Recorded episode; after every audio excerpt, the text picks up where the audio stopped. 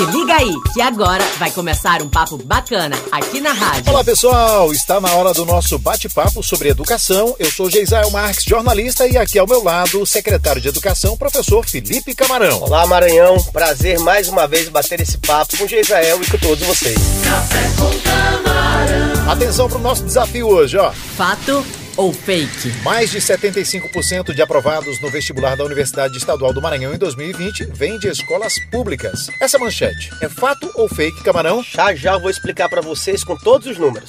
Café com camarão. Felipe, Maranhão vai receber em 2023 quase 4 bilhões de reais do Fundo de Manutenção e Desenvolvimento do Ensino Fundamental e de Valorização do Magistério, conhecido como Fundef. Explica pra gente para que que isso serve, como é que vai ser decidido o uso desse fundo. Gisele, é o seguinte, o precatório do Fundef se refere ao período de 1998 a 2006, em que o governo federal repassou a menor, ou seja, repassou menos recursos para o estado do Maranhão. Esse processo já tramitou na justiça, já passou por todas as instâncias e até o Supremo Tribunal Federal decidiu que ao Maranhão é devido esse recurso. De forma incontroversa, ou seja, que não cabe discussão, a União deve ao Maranhão 3 bilhões 700 milhões e mais de 600 mil reais. Esse recurso já é inscrito no chamado precatório agora, mas o ministro que foi nomeado pelo presidente Bolsonaro, Cassuni, suspendeu essa inscrição do precatório, então ele só deve ser inscrito no ano que vem e só deve ser pago em 2023. Qual é a nossa preocupação? Garantir a correta destinação desse recurso. Nós estamos com a caravana de Escola Digna 2.0 percorrendo todo o Maranhão,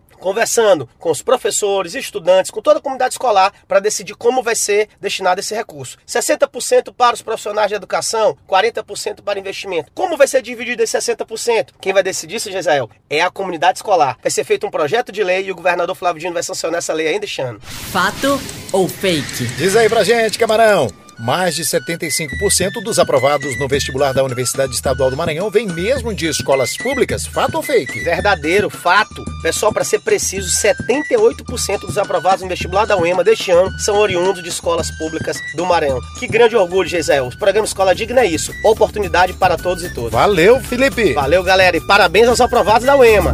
Café com